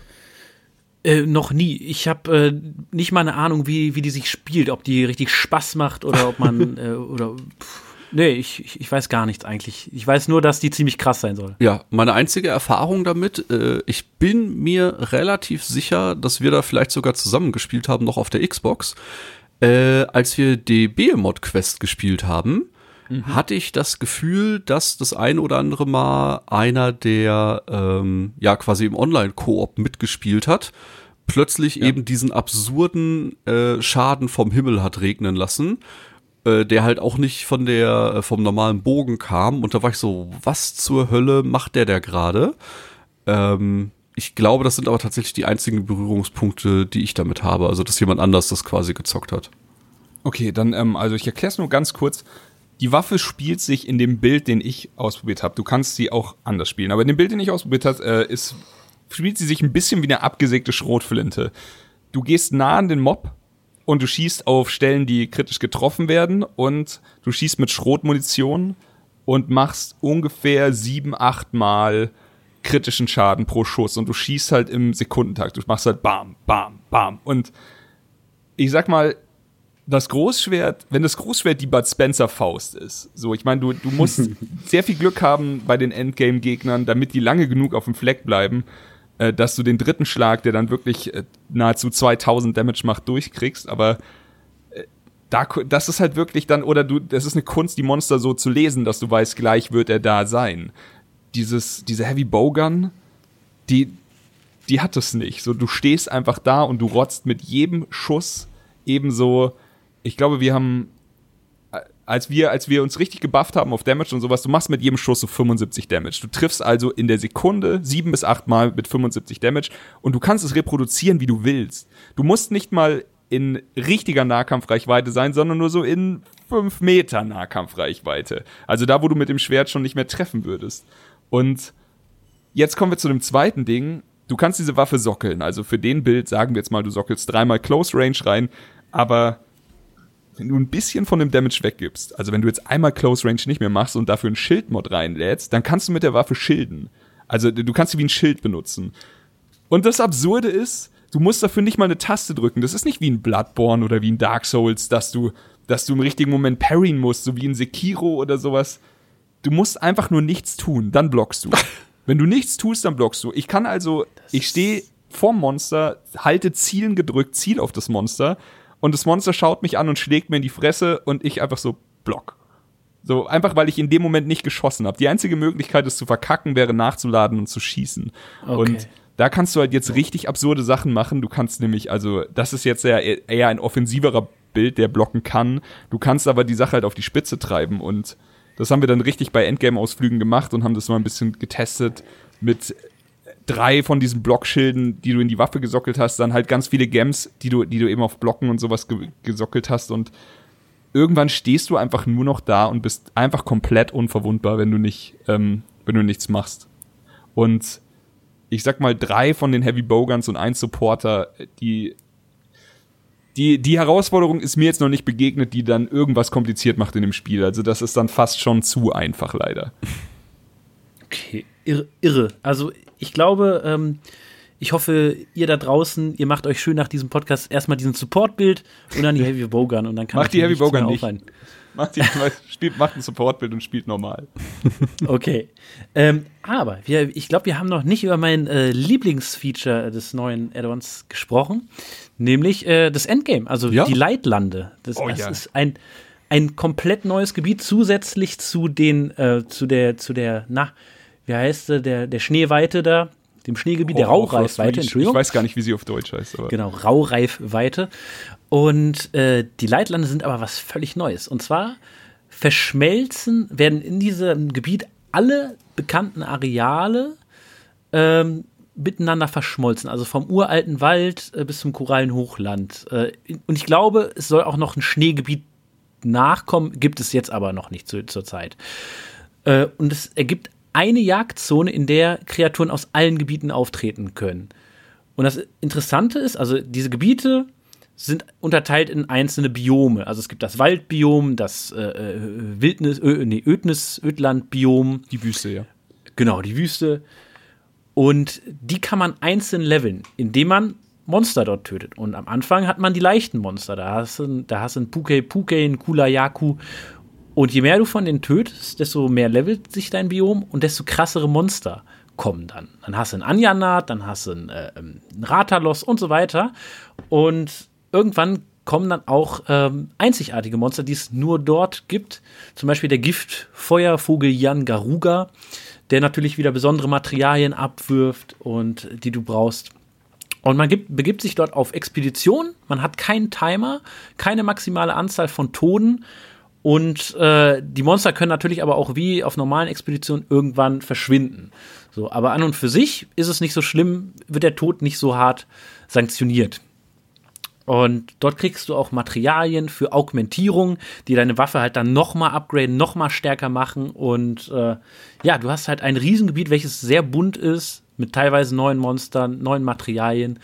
Und äh, du kannst aber niemals die einzelnen Biome oder du kannst niemals alle Biome gleichzeitig hochleveln. Also die bedingen sich so ein bisschen gegenseitig. Wenn du das eine levelst, wird das andere abgewertet, glaube ich. Und äh, dementsprechend ja. ist es natürlich schlau, wenn man sich ein bisschen abspricht in einer Gruppe und sagt, der eine macht das, das, das Wüstenbiom, der andere das Waldbiom und so weiter. Und dann kann man wirklich äh, schnell und effizient viele Monster jagen und äh, dicken Loot abgreifen. Es ist halt höllensmart. Also es ist, ähm, Dennis hat schon gesagt, das ist sein liebster Teil vom neuen Add-on, kann ich so unterschreiben. Das Ding ist, ich hätte es nicht gebraucht, um glücklich zu sein. Ich fand das Grundspiel fantastisch, also das, ich fand Iceborne fantastisch. Das ist ein sehr, sehr umfangreiches, schönes Add-on. Ich kann die alten Monster noch mal spielen, ich kann die neuen Monster spielen, ich kann diese Hybrid-Sachen der alten Monster noch mal spielen und es gibt neue Waffen, es gibt neues Gebiet, alles cool. Ich hatte am Anfang ein bisschen Angst. Die wurde mir relativ schnell, die habe ich schon bei Konsolenstart gemerkt, dass mir die genommen wurde. Das Spiel hat gute Wertung bekommen, alles war fein. Und jetzt legst du den Endboss von dem Spiel und dann öffnet sich eben so eine neue Welt. Also einfach komplett unerwartet für mich gewesen. Ich hatte davor wirklich keine Ahnung, was mich da dann alles erwartet. Und dann ist das auch noch so smart umgesetzt. Und dann hast du da auch noch Gegner, die du im Grundspiel noch nicht hattest. Also du hast halt wieder den, den Zinogre hast du bekommen, diesen Schreivogel, von dem Dennis gesprochen hat, Garuga. Und ähm, das sind die Monster, die tauchen so bei zwei oder drei auf. Aber auch wenn du dein, dein Biom dann Richtung sieben, was das Maximum ist, und da, deswegen habe ich vorhin diese Level erwähnt, diese Caps. Level sieben kannst du erst erreichen, wenn dein, dein Meisterrang auf 100 ist. Aber bei Level 7 tauchen halt auch erst Versionen von Gegnern auf, die nicht nur absurd schwer sind, sondern eben auch das beste Material im Spiel dalassen. Und das du brauchst, um dein Schwert wirklich auf die Spitze zu heben und sowas. Also du willst da hin und ach, das ist einfach so fantastisch. Dann gibt's da eine goldene Version vom Ratian, eine silberne Version vom Ratalos und im Endeffekt ist es wirklich einfach so, als hätte jemand die Aggress das Aggressionspotenzial von den Gegnern, die du eigentlich kennst, einfach auf 4000 gedreht und sie springen dir halt die ganze Zeit in die Fresse. So, du bist eigentlich, wenn du nicht auffasst, die ganze Zeit am Sterben, weil sie wirklich hart sind, aber da kommen wir halt dann wieder zu dem Punkt, da ist ein Supportbild dann halt auch wirklich schön in der Gruppe und dadurch, dass die Leitlande nicht nach zwei, drei Toten beendet sind, kannst du vielleicht ein bisschen mehr rumgimpen am Anfang, als es dir in der normalen Mission erlauben, lass, äh, erlauben kannst. Es gibt doch sogar ein Item, äh, das bei jedem Tod deine Stärke pusht, oder? Ja, der, genau, genau. Fortify oder Fortitude. Es ist ein Gem, den kannst du reinsockeln, also ein Skill. Du brauchst ihn auch nur einmal und du kriegst Stärke plus Defense pro Tod und zwar eine richtige Summe. Und wenn du dann einfach zweimal stirbst, dann bist du schon mal deutlich, äh, deutlich besser unterwegs als davor. Genau, das war halt in den normalen Missionen meistens ein Problem, weil da gibt's ja immer einen Death-Counter. Das heißt, man durfte in der Regel für einen Auftrag nur ein bis dreimal äh, durfte jemand aus der Gruppe sterben. Aber da es das in den Leitlanden eben nicht gibt, ist es quasi so ein netter Permanent Buff, den man sich quasi einfach irgendwo reinsockeln kann. Und wenn es einen dann mal erwischen sollte, kommt man halt neu gestärkt und auch noch stärker in den Kampf zurück. Und das ist ein ganz nettes Nebenfeature. Genau. Und sie haben halt auch dafür gesorgt, dass jedes Monster, auch wenn du es schon tausendfach in der Arena oder in einer Quest oder so bekämpft hast, wenn du ein Monster in den Leitlanden bekämpfst, gibt es ein Material von diesem Monster speziell, das es nirgendwo anders zu holen gibt. Also macht es einfach Sinn, jedes Viech auch einfach nochmal zu bekämpfen. Du, jeder kennt Monster Hunter, du brauchst diese Scheiße dann halt auch irgendwann. Wundervoll. Ich finde, ich finde, es ist halt das, der perfekte Spielplatz jetzt auch für die Zukunft von Monster Hunter, weil zum Beispiel wurde ja mit dem aktuellen Patch der Rajang, also ein Affe auf Crack, der zusätzlich noch Heroin genommen hat, ähm, der da wild rum, der wurde hinzugefügt und du kannst halt in dieses Gebiet noch besser als in die alten immer neue Monster irgendwie einfügen, weil es einfach so ein großer, vielfältiger Spielplatz ist. Und ich glaube halt, von den Leitlanden werden wir noch äh, sehr viel mitbekommen. Ja. Genau. Ähm, was halt auch schön ist, eine Sache noch bei den Leitlanden, ich glaube, dann sind wir, sind wir relativ durch, aber Dennis hatte vorhin schon angesprochen, am besten man teilt sich das mit seinen Freunden auf. Also es kann pro, pro Leitlandbesuch, glaube ich, können immer nur drei Monster gleichzeitig aktiv sein. Klar, manche hauen dann einfach wieder ab und es kommen neue, aber man kann eben auch so ein, ich sag mal, es ist eine Art Quest. Also an der Seite steht dann einfach, sagen wir mal, wir kämpfen gegen einen Vogelwürwern und an der Seite steht dann einfach Vogelwürwern und darunter sind ein paar Pfeile. Und wenn du irgendwas mit diesen Vogelwürwern machst, wenn du Spuren aufsammelst, wenn du ihm Teil, also äh, Körperteile brichst, so Horn gebrochen oder Flügel gebrochen, dann geht dieser Pfeilfortschritt immer weiter und wenn du den abgeschlossen hast, dann kriegst du immer irgendwas. Und später kannst du, wenn du das also, am Anfang ist es noch nicht so gut vertreten, aber wenn du dann einfach so mal ein bisschen Leitlande gespielt hast, kannst du zu deiner Wildtierexpertin gehen, wenn du die Quest aufgemacht hast. Also sagen wir jetzt mal, die Jungs sind bei mir in meinen Leitlanden dann gehe ich zur Wildtierexpertin und sag und sehe Monster, die ich rauslocken kann. Und wenn jetzt Dennis sagt, pass auf, ich würde mir gern den Bogenbild bauen, also ein Bogenset. Dazu brauchen wir den silbernen Rattalos. Kannst du mal gucken, ob du den rufen kannst? Ja, kann ich. Dann brauchst du A, natürlich die Voraussetzung, um ihn zu rufen. Die habe ich dann in dem Fall. Und B, wenn mein Biom, wo er auftaucht, was in dem Fall das Korallenhochland ist, auf dem Level oben ist, dann kann ich ihn tatsächlich für Dennis rufen, auch wenn Dennis die Wüste hochgelevelt hat und da taucht der Typ halt leider gar nicht auf. Und so, mit so ein bisschen Hintergrundwissen, wann welches Monster wo sein kann und, und so weiter, kann man sich dann mit seinem Freundeskreis halt schon wirklich ein schönes, ein schönes Netz aufbauen an, an so dass du quasi an jedes Monster rankommst, was irgendjemand braucht. Und deine Freunde helfen dir halt dabei. Mega. Also, äh, ja, macht einfach richtig Laune und das Spiel gibt und gibt und gibt halt immer neue Inhalte. Ich möchte an der Stelle tatsächlich einfach mal eine Lanze brechen in einer Zeit, wo ganz viele Spiele mit einem Season Pass für 30 bis 50 Euro arbeiten, wo fragwürdige DLCs für 15, 20 oder 30 Euro auf den Markt geworfen. Grüße gehen raus an Pokémon. Dann äh, muss auch einfach mal äh, wirklich positiv erwähnt werden, dass für das Spiel einfach zwei Jahre Gratis-Inhalte geliefert wurden. Der Content immer weiter ausgeführt wurde, es tolle Event-Quests gab, es kreative Aufgaben gab und da bin ich ganz ehrlich, wenn ein Spiel zwei Jahre auf dem Level performt, dann zahle ich unfassbar gerne für eine ernst gemeinte Expansion, die dem Umfang des Grundspiels in nichts nachsteht, 40 Euro.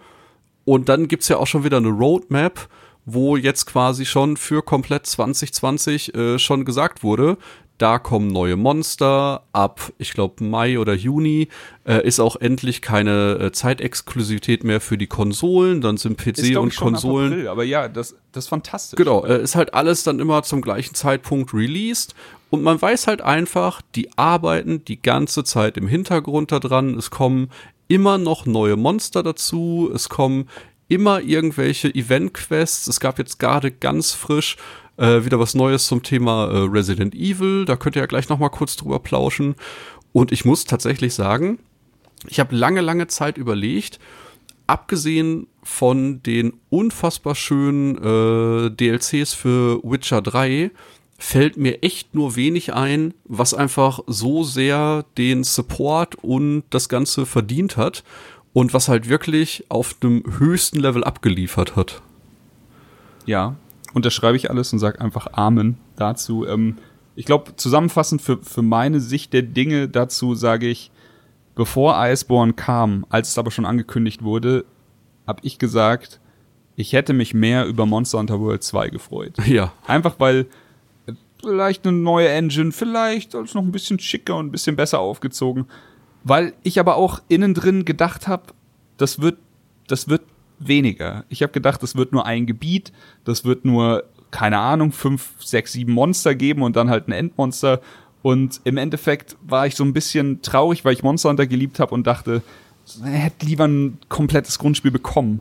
Das Ding ist, wenn wir mal ehrlich sind, bietet dieses Add-on mehr Fleisch als, so als sehr viele Grundspiele an sich. Und mhm.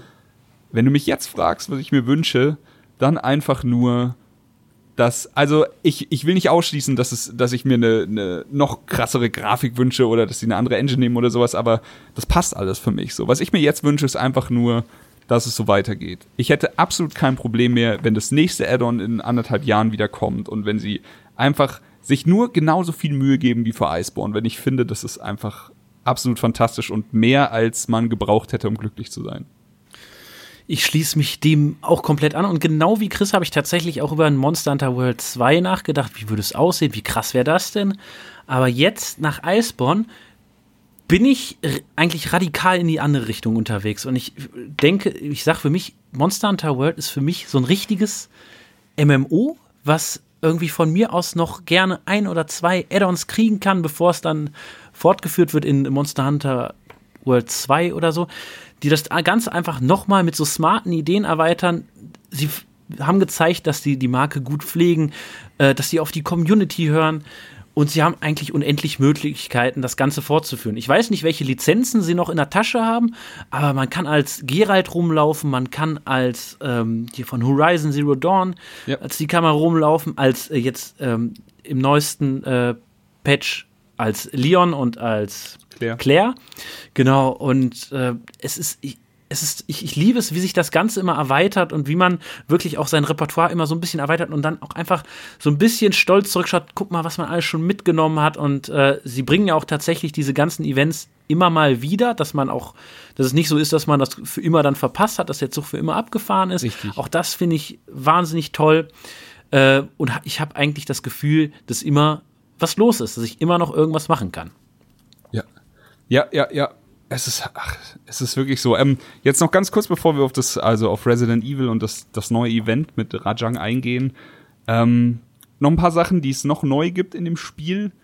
Es gibt neue Gems. Die sind mit Iceborne gekommen. So, man hatte in den alten Spielen, also im Grundspiel hatte man quasi Level 1, Level 2, Level 3 Gems die konnte man dann sockeln, je nachdem, man hat halt dafür so einen so einen Sockelslot gebraucht. Und äh, die Level 3 Games waren meistens die krassesten und die konnte man halt nicht in die kleineren Sockel packen. Jetzt haben wir Level 4 Games bekommen, die aber halt auch noch den Kniff haben, dass sie eventuell ein Talent, das sie eben mitbringen, verdoppelt. Also du kannst mit einem Level 4 Vitalitätsstein, wäre es halt so, als hättest du zwei normale Vitalitätssteine reingesockelt. Und das dreht dieses ganze Sockel-Game halt auch nochmal auf den Kopf. Plus, es gibt die Möglichkeit, dass du diese Gems auch noch in der besseren Version findest, die dann vielleicht sogar drei von den Vitalitätsdingern in einem Stein haben. Und ähm, dieses Sockeln ist unfassbar mächtig und durch die Vierer-Gems gibt es da halt noch ordentlich viel zu tun und das Farmen wird nicht langweilig, denn egal was du machst, wenn du dafür Vierer-Gems kriegst, hast du immer die Chance, wirklich dein, dein Bild weiter zu verbessern. Und das ist eigentlich was echt Feines. Die Mäntel und ähm, Booster, die man schon im Grundspiel hatte, diese Tools, die äh, gibt jetzt auch in einer erweiterten Form für Iceborne. Dann haben die Mäntel ähm, Sockel bekommen. Die Tools äh, können einfach, ich glaube, die Mäntel auch, man kann, man kann die Sachen dann einfach häufiger einsetzen und sie halten länger. Bei den Mänteln ist dann halt der Kniff, dass du, sagen wir jetzt mal, ähm, in dem Fall von meinem Großschwertbild hatte ich einen Mantel, äh, der Temporal Mantel oder der Vitalitätsmantel. Ich habe mir einfach dann noch Partbreaker in mein, also in den Mantel reingesockelt, denn da tust du Sachen rein, die halten halt auch nur so lange, wie du den Mantel anhast. Das heißt, diese elementaren Sachen, dass du mehr HP hast oder sowas oder dass du mehr, mehr krittest, das brauchst du dann nicht. Aber dass du vielleicht, wenn du den Mantel anziehst, kurz für dich weißt, jetzt habe ich die Chance, ihm den, den Schwanz abzuschlagen. Die ist jetzt enorm erhöht, dadurch, dass ich da noch mehr Steine drin habe. Das ist halt auch noch sehr schön. Und eine Sache, da kann man sich jetzt streiten, ob das cool ist oder nicht. Ich denke, beim ersten Mal hat es uns allen Spaß gemacht. Jetzt mittlerweile ist es nur noch nervig.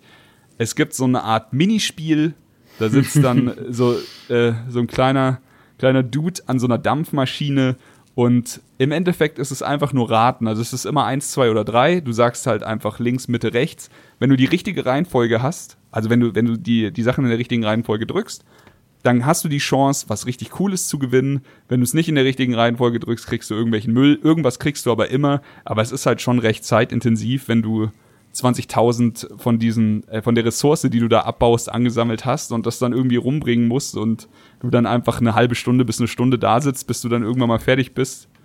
Ähm, ich weiß nicht, das fand ich ganz nett am Anfang, aber das hat mich dann doch am Ende ein bisschen genervt. Ich war schon nach dem ersten Mal zu Tode genervt.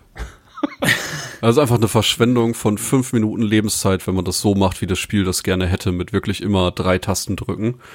Ich glaube, am Ende habe ich, äh, wie ihr auch, nur noch die, äh, die Schultertaste eingeklemmt und einfach vier Minuten gewartet, was dabei rumkommt und dann, ja, keine Ja. Ahnung. Ich hoffe, da ändern Aber sie ja. was. Ja, vielleicht. Vielleicht machen sie es halt auch einfach so, dass du, dass du den Prozess skippen kannst, wenn du sagst, alles random und dann sagt er dir einfach, er nimmt dir tausend Ressourcen weg und gibt dir dann einfach irgendwas dafür. Ja. So, er rechnet es dann einfach schneller aus.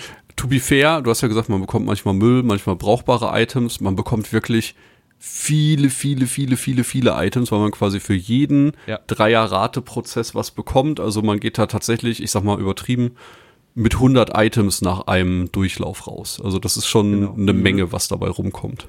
Und mit der Chance meistens auf ein Teil, was so ungefähr das wertvollste Item in dem Spiel ist. Also Genau. kurz, wenn man was, wenn man ein Monster tötet, dann gibt es Materialien, die lässt das Monster immer häufiger fallen, Materialien so halb häufig und es gibt halt immer eine Sache von einem Monster, die es sehr, sehr, sehr, sehr, sehr, sehr, sehr selten fallen lässt. Und es gibt eben eine so eine Joker-Karte in diesem Spiel, den Celestial Print. Und wenn man mit dem zu dem Einschmelzer geht, dann kann man sich das Monstermaterial seiner Begierde dadurch eintauschen. Eben auch diese sehr, sehr seltenen Sachen. Ähm, also man hat die Chance, dass es wenigstens, also wenn man eine halbe Stunde spielt, sollte man schon irgendwie so viel Glück haben, dass da einmal so ein Celestial Print rausfliegt und dann hat man ja wenigstens ein bisschen was geschafft. Ja, das stimmt. Gut. Ähm, wir hatten es schon jetzt ein paar Mal angeschnitten. Dennis, willst du ein paar Worte zum Resident Evil Event noch sagen, das gerade aktiv ist am PC? Ja, genau. Das ist jetzt äh, jüngst ähm, vor ein paar Tagen auf dem PC zumindest erschienen und es ist eigentlich ein relativ kleines Event, wenn man das jetzt mal zum Beispiel mit dem Witcher-Event vergleicht, aber man kann ein bisschen was abstauben. Zum Beispiel den äh, Leon-Skin, den Claire-Skin, habe ich eben schon gesagt. Und äh, ganz viel Kram für, also für, die, für den privaten Raum. Also die Resident Evil-typische Schreibmaschine, an der man auch in Monster Hunter speichern kann, lustigerweise, die Kiste und so weiter. Und was man dafür machen muss, ist, man muss ähm, den äh, Valhasak äh, töten. Und da ist äh, folgender Kniff, und zwar hat der ja normalerweise sein Miasma. Und wenn man das in diesem Kampf dann, wenn man damit in Berührung kommt, dann wird man zombifiziert. Das heißt, dass man sich auch wirklich so bewegt wie so ein Resident Evil Zombie rumwackelt, die Gliedmaßen irgendwie so wild in alle Richtungen baumeln, äh, entsprechend in seiner Bewegung auch eingeschränkt ist, nicht mehr alle Items nehmen kann, aber man kann nach wie vor kämpfen. Äh, man kann sich nur nicht mehr mit Tränken heilen, stattdessen heilt einen aber das Miasma. Wenn man aber diese Zombie-Form aufheben will, dann wachsen überall in dem Gebiet äh, grüne Kräuter und auch rote Kräuter. Die kann man sogar kombinieren. Dann, äh, dass man besonders viel Leben zurückerhält. Äh, erhält. Aber im Prinzip reicht schon ein grünes Kraut, um diesen Zombie-Modus aufzuheben. Und dann kannst du ganz normal weiterkämpfen. So, und am Ende des Kampfes kriegt man dann so zwischen drei und sechs äh, Stars-Abzeichen. Und für diese Stars-Abzeichen kann man sich eben die eben erwähnten Belohnungen holen und tatsächlich auch als Gesten äh, ja den den den Zombie Walk Den- den und solche Geschichten. Und es, es es sieht schon sehr sehr witzig aus, wenn da vier Leute einfach so rumkrüppeln und äh, ja. Genau und das ist einfach äh, ein absolut nettes Event ja. Ich finde auch, also ich meine, klar hast du jetzt natürlich, könnte man schon noch größer aufziehen. ja Und so, ich hatte am Anfang irgendwie das Gefühl, dass man diesen Tyrant oder diesen Mr. X bekämpft, diesen riesigen, aber ähm, der, der war dann einfach nur for the fun. Und ich glaube, die, die Händlerin, also die Questgeberin, sieht dann auch so aus, du kannst dir dafür das Kostüm holen. Aber es ist einfach nett. So auch die, die Umdrehung der Mechanik, dass du quasi, normalerweise ist wie erstmal das Schlimmste, was dir passieren kann. Das ist so ein bisschen wie in Dark Souls, wenn du verflucht wirst. Du verlierst deinen HP-Balken. Nicht nur die HP wie Damage, sondern einfach deinen HP-Balken und musst raus. Dann musst du dir äh, eine Nullbeere reinziehen, damit du das quasi wieder negierst und dann kannst du dich wieder hochreihen und dann kannst du es wieder angreifen. Durch diesen Zombie-Modus bist du halt dann, sobald das passiert, musst du angreifen. Du musst in seinem Miasma stehen, weil sonst hast du ein Problem. Oder du nimmst halt ein grünes Kraut und fand ich dann doch ganz nett. Irgendwie, ach, fand ich doch ganz nett. Gut, So, äh, Dennis hat noch eine Sache, Kniff. bevor wir sie, bevor wir sie vergessen. Dennis hat noch eine Sache angesprochen. Man kann Sachen, also man hat jetzt in Iceborne wieder einen eigenen Raum. Nur das war im Grundspiel damals so etwas stiefmütterlich. Es war ganz nett. Man konnte da so kleine Minitierchen, die man gefangen hat, reinsetzen. Und im größten, äh, Großen und Ganzen war es das meistens. Jetzt kann man den ja richtig anpassen, designen. Man kann tausend Sachen dafür freispielen, Trophäen, Bilder an die Wand hängen und hast du nicht gesehen. Und jetzt eben auch diese Geschichte mit der Resident Evil Schreibmaschine und der Kiste. Das finde ich einfach nur krass lustig. ich, ich weiß, also ich weiß wirklich nicht, wie das bei euch ist, aber ich mag das richtig gerne, äh, mir meinen Raum so einzurichten. ne? Es ist nicht, es ist nicht so das komplexeste Housing der Welt, wo man dann wirklich jeden Vektor äh, einstellen kann, wie man in welchem Winkel man es aufhängt, irgendein Bild aufhängt oder so, sondern du hast schon so vorgegebene Plätze, aber dafür kann man halt ganz viel sammeln und ich freue mich immer, wenn ich irgendeinen coolen Schrank habe oder irgendeine Trophäe, meinen Rathalos-Kopf aus, ausstellen kann, meine Waffen, was auch immer. Und äh, jetzt, ich glaube, das ist auch neu, ähm, gibt es seit ein paar Wochen so einen, ähm, äh, ja, einen Plattenspieler. Und da kannst du dann auch Musik auflegen. Also, dass du dann irgendwie äh, auch Leute einladen kannst. Auch das ging jetzt nicht von Anfang an. Das ist jetzt auch neu, dass man Leute in seinen Raum einladen kann. Und dann hören die halt, äh, in meinem Fall ist es dann die Resident Evil Mucke. Hören die dann. Und, Das ist geil. das, das ist einfach, das ist einfach schön mal zwischendurch, also äh, während, während Chris mit seiner Bowgun da äh, Greenpeace und WWF auf sich aufmerksam macht in der Wildnis, so ähm, bin ich so die kleine, kleine der, der, der Hausmann, der liebevoll seine Wohnung einrichtet und sich total freut und auch mal vielleicht auf eine Expedition geht und so, ein- so ein Plüsch-Pinguin da in der Raureifweite einfängt, den er sich dann in den Garten stellt. Äh, das, also ich finde, ich fand's nett, mal so zwischendurch. Ja. Es ist auf jeden Schön. Fall schön, dass es da ist. Wer, wer Bock drauf hat, nimmt's mit. Wer nicht, den stört's halt auch nicht. Genau. Das ist ja jetzt nicht irgendwie eine Mechanik, die, die andere Leute an, abfuckt. Das stimmt, das stimmt, Genau. das stimmt.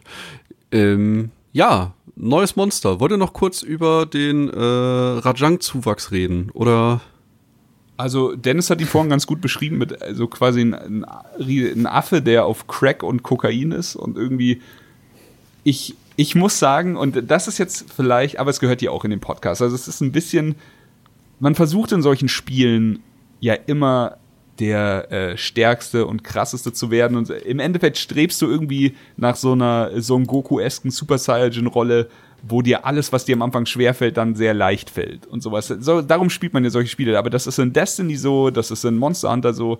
Man wird halt immer stärker, immer stärker und das, was am Anfang noch unüberwindbar war, wird irgendwann äh, machbar und irgendwann ist es Farmstatus und irgendwann ist es gar kein Problem mehr.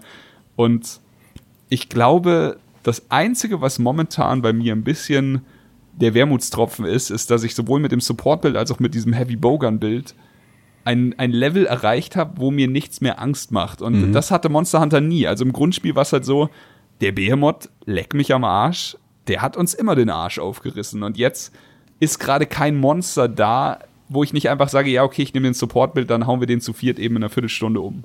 Und der Affe kam und da war es bei mir genau dieses, wird er dieses Monster sein? Ich weiß es nicht. Gucken wir mal. Und auch da, ähm, ich habe von, von hier Charlie und, und den Jungs und André halt auch, äh, die haben sie alleine und ähm, ohne Support und eben mit ihrer Main-Waffe einfach besiegt. Und das muss schon ein anstrengender Kampf sein. Das muss auch schon sehr äh, schwierig sein. Aber wir sind dann auch äh, bisschen in Zeitnot rein, weil ich den Affen unbedingt nochmal sehen wollte, eben mit, mit vier Mann und Support. Und da war es leider auch wieder gar kein Problem. Also ist jetzt die Frage, kommt jetzt noch irgendwann ein Monster? Und äh, der Affe wurde die Tage ja in einer noch krasseren Version angekündigt, in irgendeiner so einer Electrified irgendwas Version. Ähm, vielleicht ja dann. vielleicht wird das ja dann krass. Ja. Aber ähm, vielleicht bist Bis du einfach jetzt- nur ein Stück zu weit schon für. Also Ja, für viele ist es, glaube ich, echt äh, ein Pain in the Ass, gegen den zu spielen. Und du bist einfach schon so an der Oberkante angekommen, was äh, Master Rank Ausrüstung angeht. Keine Ahnung. Ja, vielleicht ist es das. Und es ist ja auch Aber- eigentlich ich, ein selbst erschaffenes Problem. Ich kann ja auch ohne Probleme wieder meine, meine altes Equipment in die Hand nehmen ja. und uns mir dann wieder ein bisschen schwerer machen, wenn ich die Herausforderungen suche. Ich sag aber mal, das ist ja auch das Schönste, Schöne an Monster Hunter. Die sagen, okay, ähm, Chris, du findest den Rajang zu einfach. Wie ist es mit dem Gehärteten? Sagst du, Ja, finde ich genau. immer noch zu einfach. Dann sagen die, ja gut, was, aber was ist mit drei Gehärteten oder so? Es gibt ja solche, es gibt, ja- das klingt jetzt ein bisschen billig, aber ich glaube, da- das würde wahnsinnig viel Spaß machen Nee, tatsächlich. es gibt, es Also- gibt tatsächlich eine Quest, wie du gegen zwei von den Affen gleichzeitig kämpfen Ja, musst, ja. Und das Genau, ist, also ja, aber das ist herrlich, ja, das, da hast du recht, das ist wirklich gut. Ja, wie wär's, wenn du dann einfach gegen alle Affen gleichzeitig kämpfst?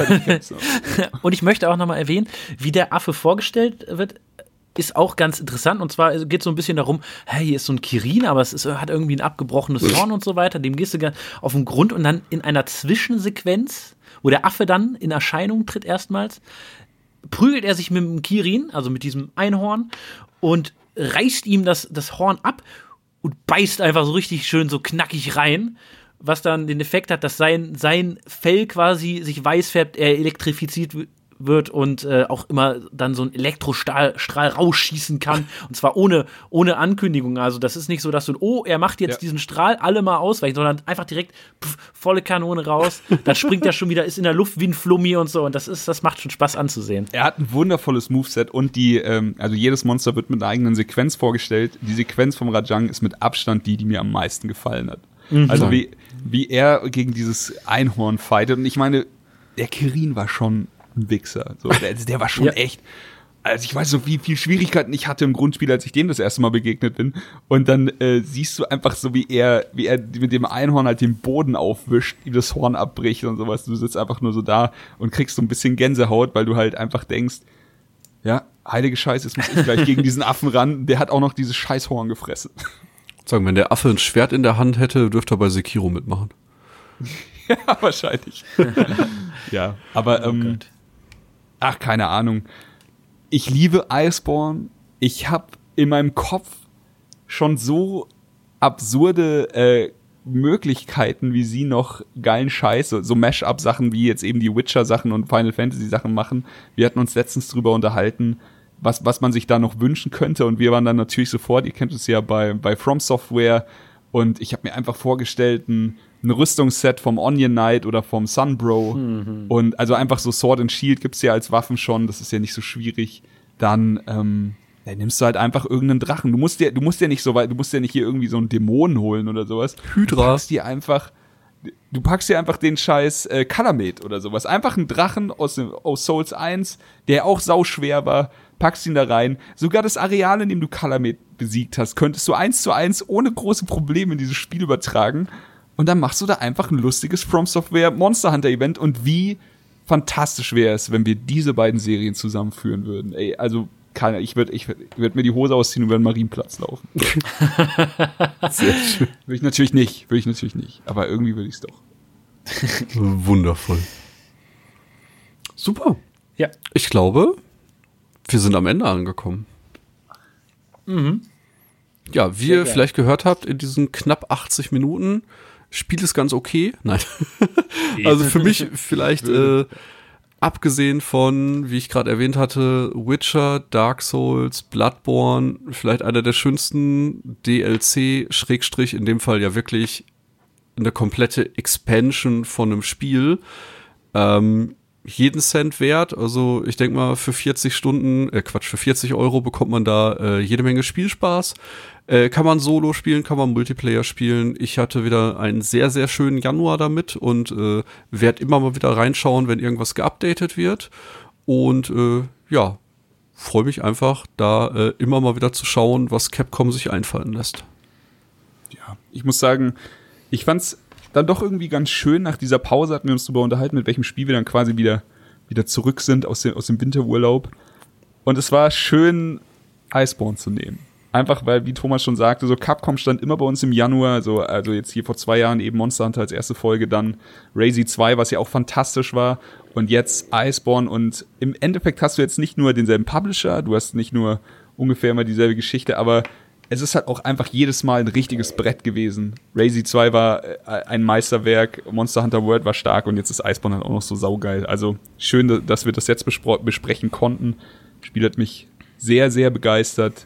Ähm, ich freue mich auf den März, denn da gibt's dann quasi das nächste Event, das schon angekündigt wurde. Da kommt Savi Jiva mit einer Menge Waffen, die wir uns holen müssen. Und ich bin gespannt, wie es dann weitergeht, wenn Konsole und PC gesynkt ist. Genau, dem, dem schließe ich mich rest, restlos an. Äh, ne? Fans greifen zu, alle anderen spielen Probe. Nee, ich, ich fand's. ich, wir lieben's und äh, ich find's halt auch okay, weil, weil Monster Hunter ist auch ehrlich so ein Spiel, wo man sagen kann, ey, wir haben so, wir haben die Scheiße jetzt aus dem Spiel rausgezockt, jetzt ist gerade Pause, aber wir wissen, es kommt wieder was und es begleitet uns schon seit äh, ja wirklich zwei Jahren.